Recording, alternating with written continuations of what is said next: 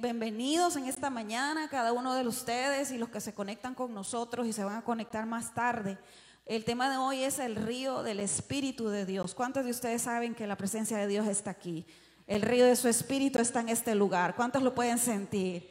Me gustaba mucho lo que decía el hermano Rubén. Cuando ya no hay nada más que hacer, hay que meterse en la alabanza, porque eso resuelve muchos problemas que tú y yo tenemos.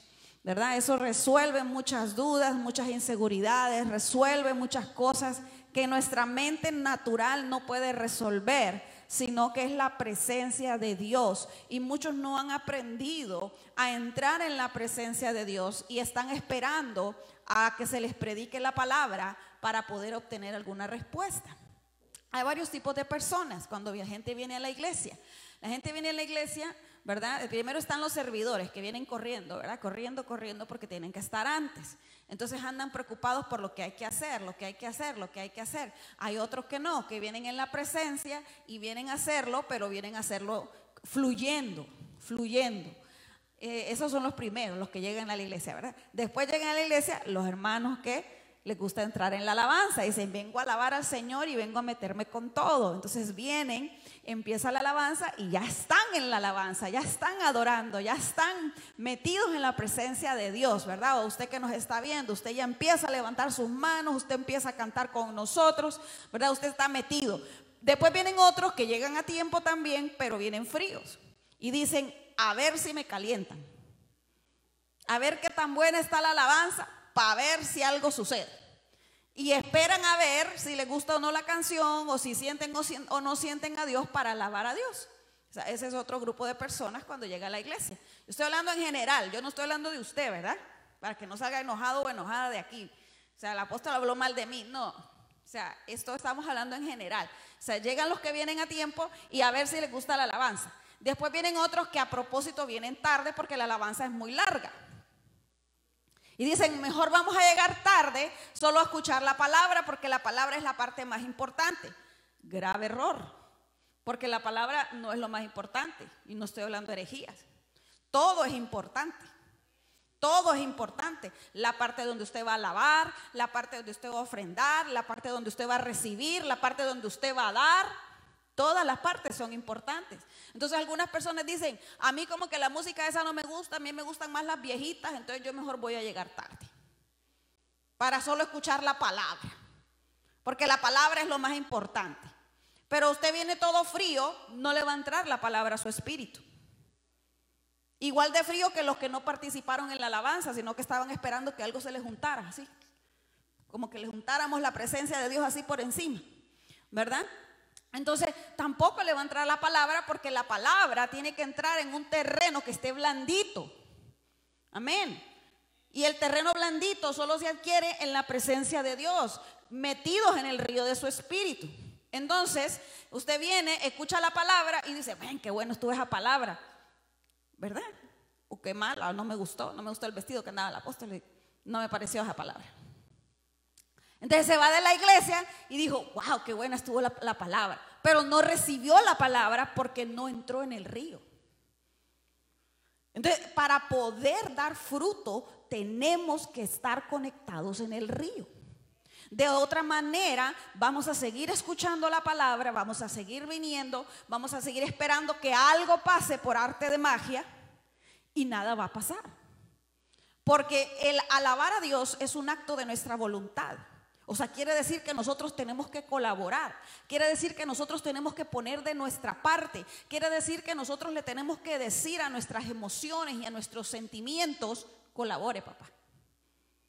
No, usted, no, usted no es controlado por su mente, usted controla su mente. Muchas veces decimos, yo no puedo evitar los pensamientos que vienen a mi mente, sí puede.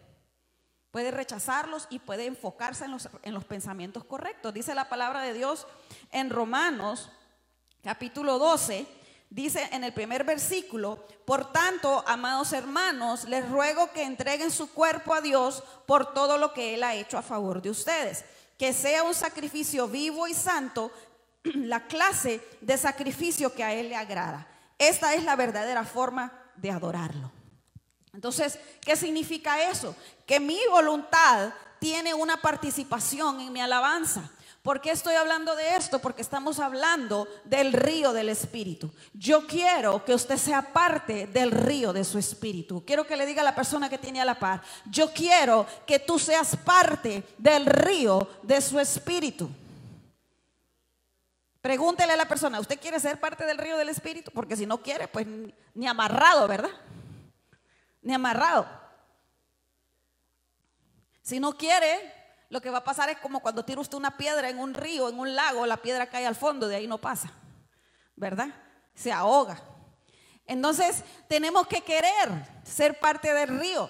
Aunque, aunque usted venga cargado y usted sea pastor, pero ¿qué pasa si yo vengo a la iglesia y yo vengo con muchos problemas y yo lo que vengo es aquí a descargarme? Está bien que lo haga un par de veces, pero una vez usted quiere una relación con el Espíritu Santo, una vez usted quiere una relación con Dios, usted viene y viene preparado para ser parte. Muchas veces la tradición nos ha enseñado que los únicos que son parte son el ministerio de alabanza y el predicador. Y esa es una mentira de Satanás. Porque la iglesia somos usted y moi. Usted y yo. ¿Usted es iglesia? ¿O solo yo? Somos todos. Por eso la gloria de Dios muchas veces no se manifiesta porque estamos esperando que los apóstoles, que los predicadores, que los que cantan produzcan la gloria de Dios y, y lo que no hemos entendido es que Dios ha depositado una gloria en cada uno de nosotros. Lo que no hemos entendido es que Dios ha depositado un poder, una presencia, un propósito en cada uno de nosotros y tenemos que dejar que fluya. Para que de verdad haya un río, no, es, no basta solo que el profeta Juan Carlos cante como canta de bonito, ¿verdad? Y que cuando él sale su voz hay un río. No, es necesario que, hay, que estemos en un acuerdo varios. Porque así fue como Dios diseñó para que su río se desborde. Cuando hablamos la semana pasada, ¿cuántos estuvieron aquí la semana pasada? Estuvimos hablando de la mujer samaritana. Jesús le dijo a la mujer samaritana, si tú me pides del agua que yo te puedo dar, no tendrás sed jamás. Y yo voy a causar que de ti salte. Salte para, para vida eterna. Pero cuando salta de uno y salta de otro y salta de otro, eso se convierte en una tremenda inundación. Y eso es lo que queremos, que la tierra sea llena del conocimiento de la gloria de Dios. Pero no una sola persona lo va a hacer, porque ya hemos conocido grandes predicadores que por años y años y años llevan la gloria a ellos solos y después sucumben, porque los tratamos como Dios. Los tratamos como ídolos. Los tratamos como los únicos ungidos que tienen la unción. Entonces, como son hombres, no pueden y se quiebran. Entonces, la iglesia también tiene la culpa de elevar a los predicadores a un nivel y decir, ellos sí pueden y yo no puedo. Entonces, nosotros tenemos que entender que Dios nos ha llamado a todos a provocar un río de Dios, no solo en este lugar, sino donde quiera que Dios nos lleve. Amén. Entonces, con esto no le voy a decir que usted no sea una persona de honra, con esto no le voy a pedir, no le voy a decir que usted no sea respetuoso, eso no tiene nada que ver. Lo que tiene que ver es que cuando tú elevas a alguien tan arriba quiere decir que tú te bajas. Y eso no lo hace la persona que está aquí, eso lo haces tú mismo en tu corazón porque estás acostumbrado a la tradición de hombres. Estás acostumbrado a que te digan, tú no puedes. Y el que está ahí enfrente sí puede. Tú eres un vil ser humano y el que está enfrente es uno glorificado con la gloria y con la unción.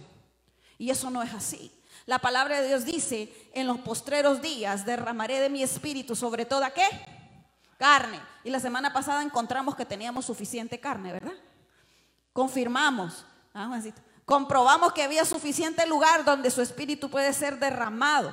Quiere decir que su espíritu puede, puede, quiere y debe ser derramado sobre ti debe ser activado en ti, que hay algo que Dios ha depositado en tu vida que tú no debes tener escondido. La palabra de Dios dice, ¿de qué sirve tener una luz si está escondida?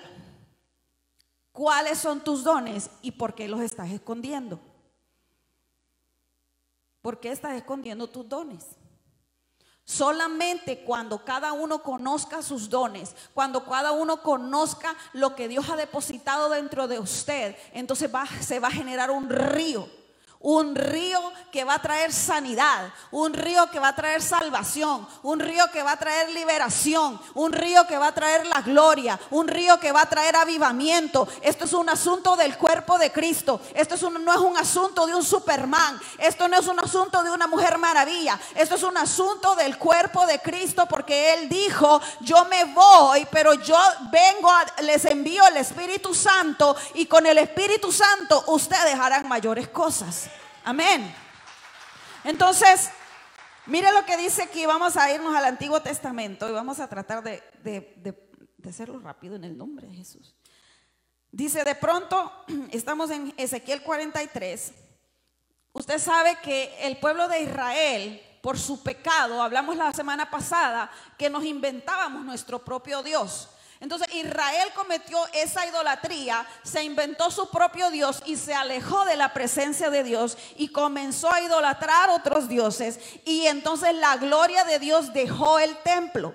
Y el templo hoy en día somos usted y yo. Pero dice la palabra de Dios que Dios quiere traer su gloria de regreso, que la gloria postrera de la gloria de ahora va a ser mejor que la gloria que había antes. Él dice aquí en su palabra, de pronto la gloria de Dios de Israel apareció desde el oriente eso está hablando de Jesucristo. El sonido de su venida era como el rugir de aguas torrentosas y todo paisaje resplandeció con su gloria. Para que usted pueda ver que cuando el río de Dios está fluyendo, todo paisaje resplandece con su gloria. Por eso es que cuando alguien ha estado metido con Dios, hasta el rostro le cambia. Se le ve el rostro diferente. Yo por lo menos no me reconozco en las fotos de antes de conocer de Dios. Antes versus ahora parezco como que si fuera una persona completamente diferente y tal vez usted dice, no, pero es que estaba más flaquita. Bueno, también, ¿verdad? Pero más que todo es el resplandor de la gloria de Dios, ¿verdad? Es que, es que dentro de mi mirada había muerte y ahora hay vida. No tiene nada que ver si hoy ando triste o ando, o ando feliz, sino que tiene que ver la gloria de Dios. Entonces dice, caí con el rostro en la tierra y la gloria del Señor entró al templo por la puerta oriental. Luego el Espíritu me levantó y me llevó al atrio interior y la gloria del Señor llenó el templo. Entonces oí que alguien me hablaba desde el interior del templo mientras el hombre que tomaba las medidas se ponía a mi lado. El Señor me dijo, hijo de hombre, este es el lugar del trono y el lugar donde pondré los pies. Viviré aquí para siempre entre mis hijos, entre los israelitas. Ni ellos ni sus reyes volverán a profanar mi santo nombre cometiendo adulterio al rendir culto a otros dioses, honrando las reliquias de sus reyes ya muertos.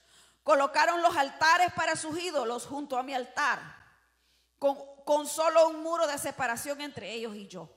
Profanaron mi santo nombre con ese pecado tan detestable, por eso los consumí en mi enojo. Que dejen ya de rendir culto a otros dioses y de honrar las reliquias de sus reyes y yo viviré entre ellos para siempre.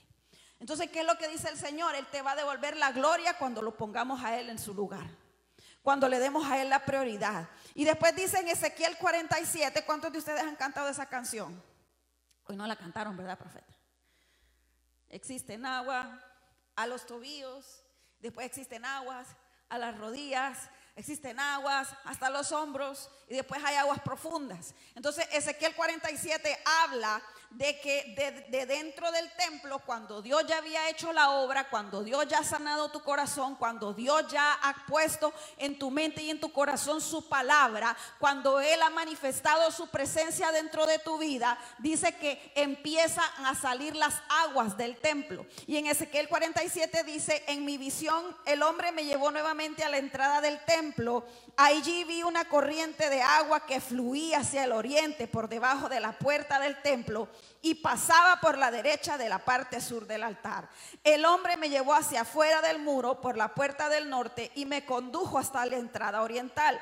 Allí pude ver que el agua fluía por el lado sur de la entrada oriental, me llevó a lo largo de la corriente de agua y mientras avanzábamos, él iba midiendo.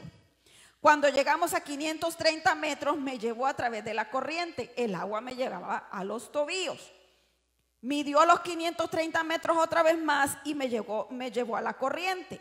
Esta vez me llegaba hasta las rodillas. Después otra vez y dice que la cintura y después otra vez y dice que el río ya era demasiado profundo para cruzarlo y había una buena profundidad para nadar, pero era demasiado profunda para atravesarla a los pies. ¿Qué está pasando aquí? ¿Qué está pasando aquí en lo que yo le estoy leyendo? Lo que dice es que del templo fluía agua. Amén que en el templo primero no había gloria, pero cuando la gente se arrepintió y comenzó a caminar en el temor de Dios, así como hablamos la semana pasada, si usted no vio el mensaje de la semana pasada, yo le animo a que lo pueda ver, porque estábamos hablando acerca del temor de Dios. Y cuando ya el temor de Dios ha sido restaurado en nuestros corazones, entonces su presencia comienza a habitar y comienza a formarse un río. Empieza a salir agua. Al principio el agua es poquita, es poquita, no afecta demasiado. Es poquita porque tal vez solo somos dos. Es poquita porque habemos tres. Pero después el agua comienza a fluir. El agua comienza a manifestarse. Vamos a pedir unos voluntarios para que podamos hacer una ilustración. Vamos a ver, venga, Pastor Elidio. Primero estoy solo yo, estoy orando. venga, Pastor Cine. Primero solo yo, pero aparece el hermano Elidio y viene el pastor Elidio y ya el Señor lo restauró, ya el Señor lo liberó y él comienza a orar también. Y vamos a empezar con el apóstol Cini porque él fue el que comenzó esta iglesia, él fue el que la fundó. Él estaba orando un día y el Señor le dijo, te vas para Lafayette. Y él no quería ir para ningún lado, él estaba súper bien. Pero el Señor lo envió, entonces empezó a fluir el agua poquito por ahí. ¿Verdad? Después, después vine yo, después vino el pastor Elidio y entre los tres empezamos a estar juntos en un común acuerdo. En un común acuerdo. Venga, pastora Irma, vamos a ver quién más agarro por ahí. Venga, mi hermano José. Y vamos a hacernos más para enfrente porque vamos a hacer un río. Usted quédese ahí en esa grada. Quédese aquí en esta grada, varón. Y entonces no es que ellos están más abajo, es porque simplemente esto tiene gradas. Pero simple y sencillamente empieza a fluir más un río, porque si sale, sale de mi agua, sale del agua, sale de ella agua, sale del agua, sale del agua, ¿cuánto llega el agua? Ya llevamos hasta las rodillas. Vamos a ver quién nos quiere ayudar con, la, con el agua hasta la cintura. Benita Jocelyn y Crisbel, una en un lado y otra en el otro. Entonces ya se une alguien más. Y saben qué, esto que está sucediendo no solo es que están orando. No solo están orando, sino cuando vienen a la iglesia vienen a conectarse a la presencia de Dios. Vienen a adorar a Dios. Entonces Dios le dio un don a él de exhortación, porque ese es su don. Le dio a él un don de a ella un don de profecía. Le dio a él un don de enseñanza. Le dio a él un don de evangelismo o de el, su don, mejor dicho, es de generosidad. Y entonces el don de cada uno en la presencia de Dios comienza a causar un río que fluye. Y después vienen más y vienen más y vienen más. Y si cada uno se va conectando y activando su don, entonces ese río va a llegar hasta el punto que nadie puede pasar con su, con su mente, con sus sistemas, con su lógica, sino van a tener que sumergirse en la presencia de Dios porque los milagros, las señales y todo lo demás se va a comenzar a activar. Porque Dios bendice, bendice la unidad.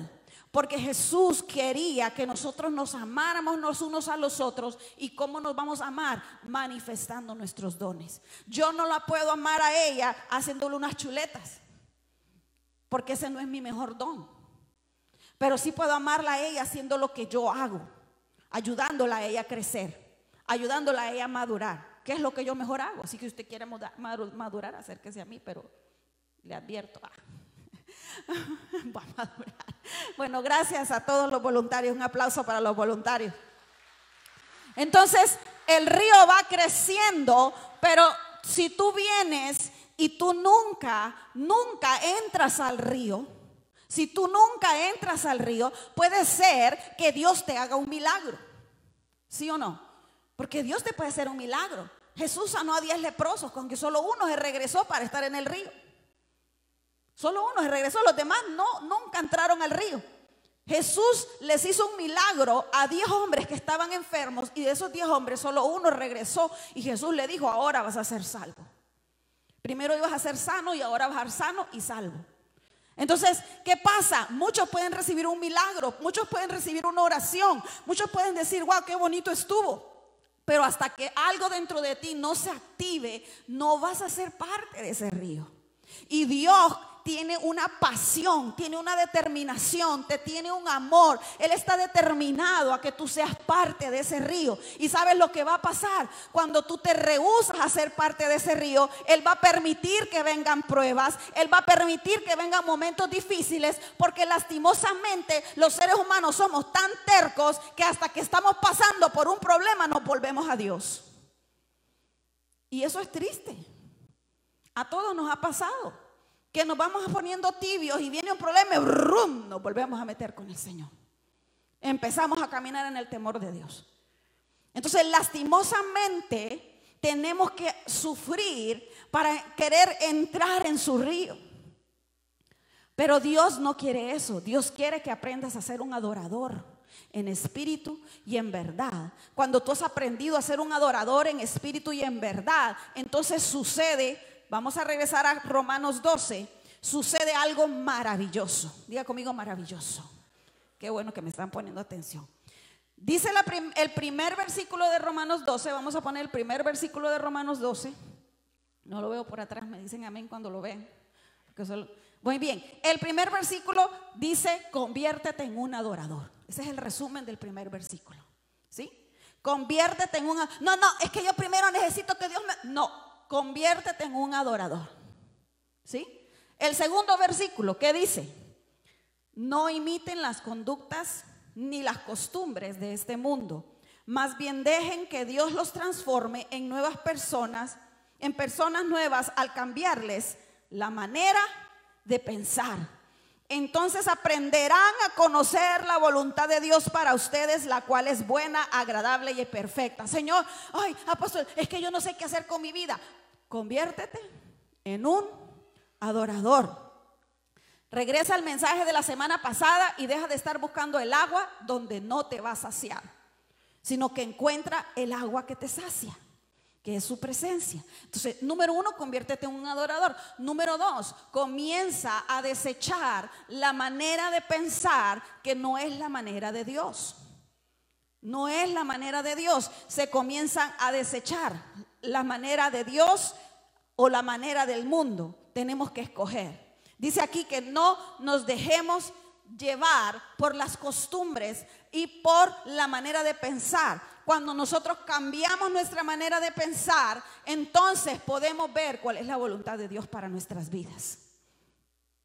Cuando alguien sabe cuál es la voluntad de Dios para su vida, se mete en el río.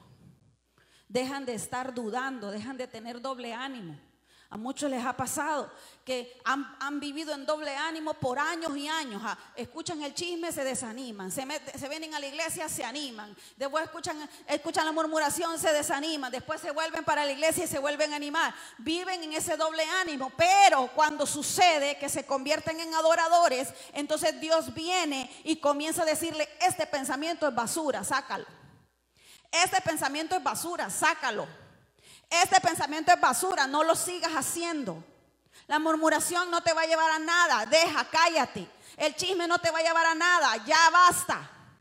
El desacuerdo no te va a llevar a nada, la deshonra no te va a llevar a nada, suéltalo. La mentira no te va a llevar a nada, la trampa no te va a llevar a nada, la pereza no te va a llevar a nada, la tibieza no te va a llevar a nada. Entonces empiezas a arrancar todas esas maneras de pensar y comienzas a pensar correctamente. Y ahí Dios te muestra tu propósito. Tu propósito. Y cuando tú comienzas a entender que fuiste hecho para adorar a Dios, entras el río de una vez. Estás aquí cinco minutos antes porque eres parte de los que provocan el río. Eres parte de los que participan en el río. Eres parte de lo que Dios llamó a manifestar la gloria de Dios. Y yo cómo voy a participar si yo no danzo, yo no canto, yo no nada, pero tú desde ahí donde tú estás, tú participas. Tú participas y de repente Dios te da una palabra y vienes y le dices al apóstol, apóstol, yo no sé, pero yo estoy escuchando esto. Y el apóstol dice, ¿what? Eso viene de Dios, tienes que soltarlo ahí. Y entonces comienzas a ser parte del río. Ya no solamente eres un espectador, sino que tú estás viendo cosas en el Espíritu. Dios te está hablando, Dios te está dando hasta soluciones a tus problemas, porque estás metido en el río de Dios.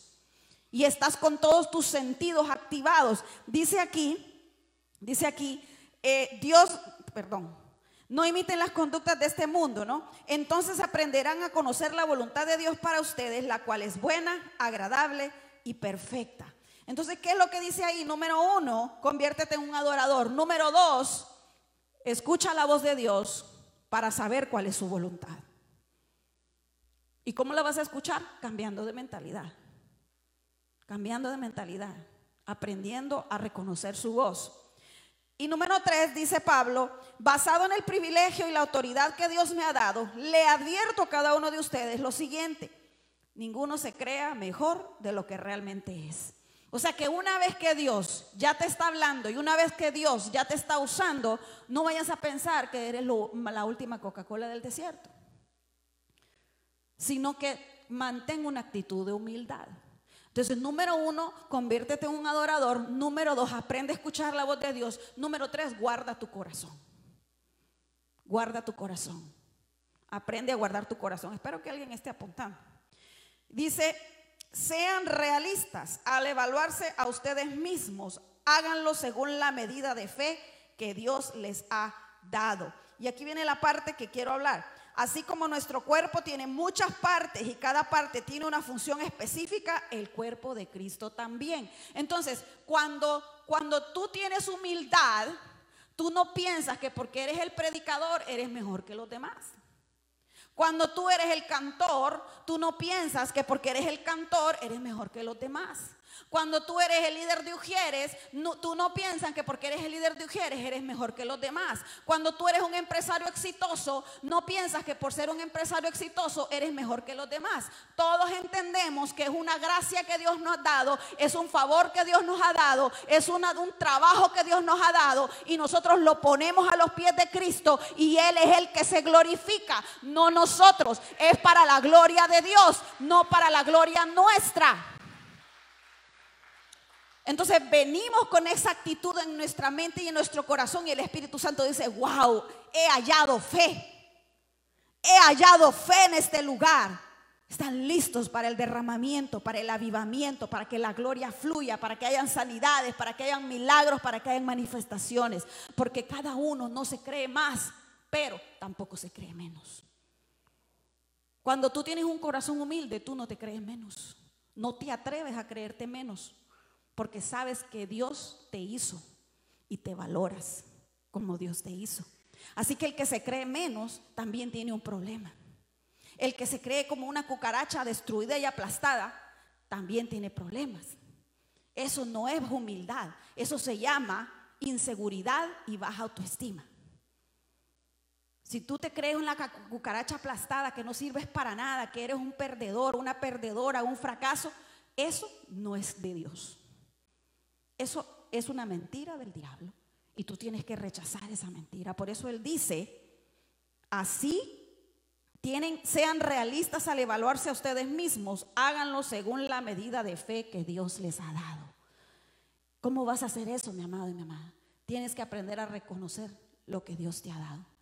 Dios te ha dado fe, Dios te ha dado gracia, Dios te ha dado favor. Si estás vivo es porque hasta aquí Dios te ha ayudado. Dios te ha dado dones, Dios te ha dado ideas, Dios te ha dado talentos. Tal vez no como el de a la par, pero por lo menos tienes uno. Aunque sea uno y con ese voy a trabajar. Pero Dios no deja a nadie sin talentos. A nadie. El que tiene, el que dice que no tiene talentos, hace a Dios mentiroso. Entonces dice aquí, sean realistas al evaluarse y háganlo según la medida de fe. Así como el cuerpo tiene muchas partes y cada parte tiene una función específica, el cuerpo de Cristo también. La pregunta es, ¿cuál es tu parte en el cuerpo? No me digas que solo ser una piedra de tropiezo, porque eso no es ser parte del cuerpo. No me digas que solo recibir, porque eso no es parte del cuerpo. Ninguna parte de nuestro cuerpo solo recibe. Todas tienen una función, si no Dios no las hubiera puesto ahí. Aquí uno, alguien dice, no, pero yo para qué quiero estos rollos de aquí. ¿Verdad? Dice, ¿para qué quiero estos? No, eso se los puso usted solito, eso no se los puso Dios. Eso no se los puso Dios, eso es feo. No confundamos las cosas, ¿verdad? No confundamos las cosas. Algunas ustedes se las agregaron, otras Dios las puso, pero estamos hablando de las que Dios puso. Las que Dios puso, sí, las mujeres también, pero O amamos las pestañas, por ejemplo, eso no tiene, o sea, esas no las pusimos nosotras, eso nadie nos dijo que no las pusiera, ¿verdad? Entonces, y las extensiones y todo lo demás, todo lo extra, eso fuimos nosotras. Pero lo que Dios te dio originalmente tiene una función. Y tú tienes una función en el cuerpo. ¿Para qué sirves? Dicen por ahí que el que no sirve para servir, no sirve para qué. El que no sirve para vivir, no sirve para qué. No, dígame cómo es porque es que no me lo sé. El que no vive para servir, no sirve para vivir. Ese no lo tenía en mis apuntes. Entonces, nosotros somos las diversas partes de un solo cuerpo y nos pertenecemos los unos a los otros. Dios en su gracia nos ha dado dones diferentes para hacer bien. Diga conmigo, para hacer bien. Una vez más, para hacer bien. ¿Sabe por qué se lo estoy diciendo? Porque Dios quiere provocar un río en este lugar. ¿Qué es lo que usted sabe hacer bien? Esta semana yo le decía a alguien, el descuido causa mediocridad y no podemos eternamente ser mediocres porque eso provocará nuestra caída. Entonces, ¿qué es lo que Dios le, le dio a usted? Que tal vez usted lo sabe hacer más o menos, pero usted tiene que aprender a hacerlo bien, bien. No lo que sabe hacer más o menos, lo que Dios le dio para hacer bien. Cuando usted hace las cosas mediocre, usted le está fallando a Dios. Cuando usted se rehúsa a mejorar en lo que Dios le dio a hacer, usted no está dando todo su potencial. Por lo tanto, el río no puede fluir. ¿Qué Dios te dio? Y no lo has trabajado para hacerlo bien. Yo sé que Rubencito ahorita se está gozando, porque a él le gusta hacer las cosas súper bien. No bien, súper bien. Lo que él hace, me consta, lo hace bien. No hay ninguna duda de que hay un esfuerzo, hay un trabajo, hay una excelencia. Entonces, aquí dice, lo que nos ha dado diferentes dones para hacer bien determinadas cosas. Número uno. Ahí está, perfecto. Por tanto, si Dios te dio la capacidad de profetizar, habla todo con toda la fe que Dios te haya concedido. Si ustedes lo llamaron a ser profeta, ¿por qué no profetiza? Porque no se esmera en prepararse. Dice, no, pero a mí todavía no me han ungido, pero yo sé que yo soy... Entonces prepárese, prepárese. Si usted siente una unción profética en su vida, prepárese. Si tu don es servir a otros, sírvelos bien. Si eres un servidor, no te quejes de que nadie te valora y que nadie te aprecia tu servicio. Porque tu don es servir. Usted sabe que con los dones nosotros amamos a la gente. Con nuestros dones nosotros amamos a la gente. Si eres maestro, enseña bien, no enseñes a medias, no leas todo el cuaderno cuando estés con los alumnos. Enseña bien, enseña no para dar información, enseña para formar carácter. Para eso son los maestros, no para dar información, para información está Google. Para los que son maestros y no lo sabían. Para enseñar disciplinas, para enseñar principios, para enseñar sabiduría. Para eso son los maestros, no para dar información. De tal manera que si no logras dar toda la información que tenías en el cuaderno, no importa, con tal que hayas dejado un depósito de un principio que va a cambiar la vida de tus estudiantes. Hacerlo bien, diga conmigo bien. Si tu don consiste en animar a otros, anímalos. Aquí hay varios que tienen don de, animar a la gente, de exhortar a la gente. Hazlo. Aunque a veces te salga medio regañadientas el asunto. Aprende a hacerlo bien. Si tu don es dar, hazlo con generosidad. Usted sabe que ese es un don maravilloso. Yo conozco gente que tiene ese don y son tan felices cuando lo hacen. Pero cuando no lo hacen, son tacaños, sufren sufren y le ponen condición. Yo doy, pero si tal cosa. Das con generosidad y dice la palabra, en, en la Reina Valera, con liberalidad. O sea, no le pongas peso, carga, condición a lo que tú das. Da porque vas a ser feliz. Si no das ahí te vas a reventar y explotar de la frustración. Si Dios te ha dado la capacidad de liderar, toma la responsabilidad en serio. Líderes, no digan, ya les dije 20 veces y no me hacen caso. Eso no es un líder. Es que les he dicho y no me escuchan. Es que si yo no les digo que fue usted, no me hacen caso. Entonces usted no está siendo un líder. Si Dios te puso en el corazón el ser líder, es que no me ha puesto en el corazón ser líder. Pero ¿y porque estás liderando? Pues ya hubieras renunciado. Ahora no te digo que renuncies, es porque Dios te puso ahí, ahora tienes que aprender. Hay que aprender a liderar. Aún hombres tienen ustedes que aprender a liderar su casa. Aprender a ser líderes.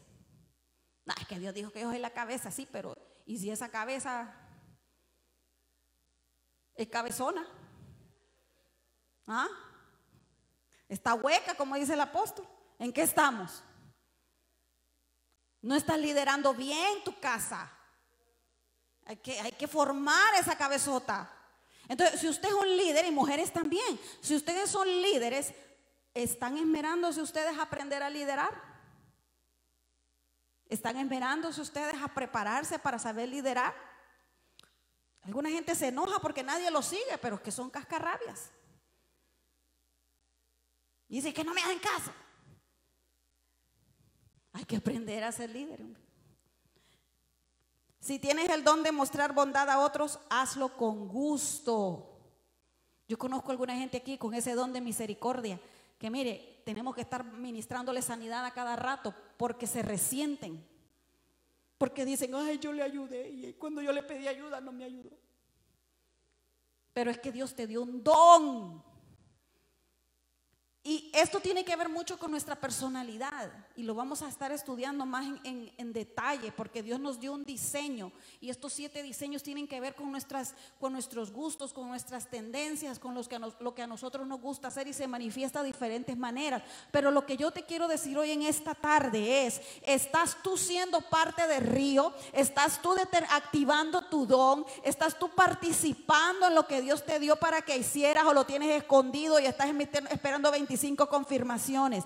Pero lo más importante, estás permitiendo que el Espíritu Santo de Dios fluya a través de ti. O tienes al Espíritu Santo topado, estancado, guardado, escondido, porque tal vez estás batallando con el pecado.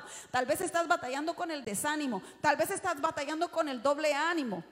Pero Dios te dice en esta hora, cuando tú permitas que yo restaure mi templo en ti, cuando tú permitas que yo ponga el orden que tengo que poner en tu vida, cuando tú permitas que mi temor se asiente en tu vida, entonces yo voy a causar que tú seas una fuente. Y cuando esa fuente se active, esa fuente se va a activar y se va a unir a otras fuentes y eso va a provocar un río de Dios. Eso va a provocar una explosión de Dios. Y esto no solo es para los adultos, esto es para los jóvenes, para los adolescentes para los ancianos. En el río de Dios hay lugar para todo aquel que cree. En el río de Dios hay lugar para todo aquel que quiere. En el río de Dios hay lugar para todo aquel que se dispone. En el río de Dios hay lugar para todo aquel que abre su corazón, que tiene humildad, que es valiente y que dice, no voy a retroceder. Póngase de pie en esta tarde.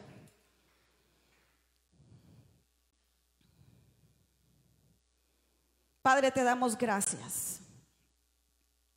porque tú estás causando que nosotros podamos avanzar.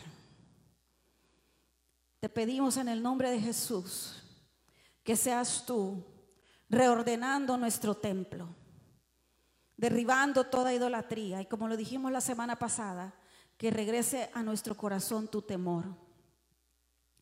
Que regrese a nuestro corazón tu temor, Señor para que pueda estar establecida tu presencia en nuestro corazón. Y yo siento que hay muchos aquí que, que están fingiendo, y no, no se lo digo como condena, sino usted está tratando de mantener como, como, como una postura, pero en su corazón esa postura no está. Usted está tratando de, como tiene responsabilidades, usted está tratando de, ok, tengo que, tengo que actuar así, tengo que actuar así. Pero su corazón está frío o está dolido o está herido o se siente rechazado.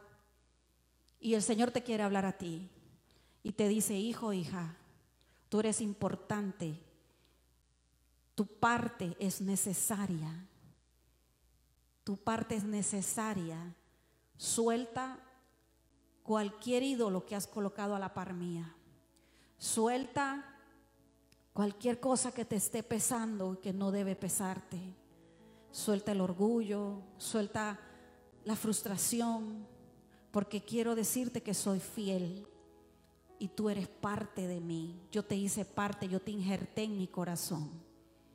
Es necesario que permitas que yo traiga orden a tu corazón para que puedas saltar la vida de ti. Aunque sigas orando por la gente, aunque sigas queriendo ayudar a la gente, pero si estás seco por dentro, estás en peligro. Estás en peligro. Permite que yo arranque lo que tenga que arrancar. Padre, te damos gracias porque tú no nos desechas. Tú hablas a nuestro espíritu. Tú hablas a nuestro corazón. Tú hablas a nuestras tibiezas para que ya no sean más tibiezas, Señor. Gracias porque tú quieres que seamos parte del río, Señor. No solo venir a aplaudir sin sentido, sino que de verdad nuestra mente y nuestro corazón estén en todo, en la alabanza, en la palabra, en la administración, y no solo aquí en la iglesia, sino que en nuestra vida entera, Señor. Seamos, seamos un canal de tu gloria. Seamos un canal de bendición, seamos un canal de vida, porque dice tu palabra que por donde pasaba aquel río, los árboles cobraban vida. Por donde pasaba aquel río había abundante pesca, había prosperidad. Por donde pasaba aquel río había restauración. Pero el río tiene que empezar a salir. No puede seguir escondido en el templo. No puede salir de un corazón que está seco. No puede salir de un corazón que está indiferente. Tiene que saltar para la vida eterna de un corazón que ha permitido que Dios sea número uno. Te adoramos, Señor. Te bendecimos, Señor. Te damos gracias, Señor, porque tú estás haciendo la obra. Tú estás haciendo la obra y no vamos a no vamos a darnos por vencidos, no no vamos a renunciar, sino que vamos a seguir soltando, vamos a seguir renunciando y vamos a seguir recibiendo tu voluntad la cual es buena, la cual es agradable, la cual es perfecta. Dígale, yo quiero tu voluntad en mi vida, Señor. Todo lo que no es tu voluntad en mi vida, yo te lo entrego, Señor. Todo lo que no viene de ti, yo no lo quiero, Señor. No quiero, no quiero nada que hice con mis manos sin tu bendición. No quiero nada que yo me inventé. No quiero nada, Señor, que no venga de ti, Señor. Porque yo sé que ahí es donde está el gozo. Ahí es donde está la plenitud.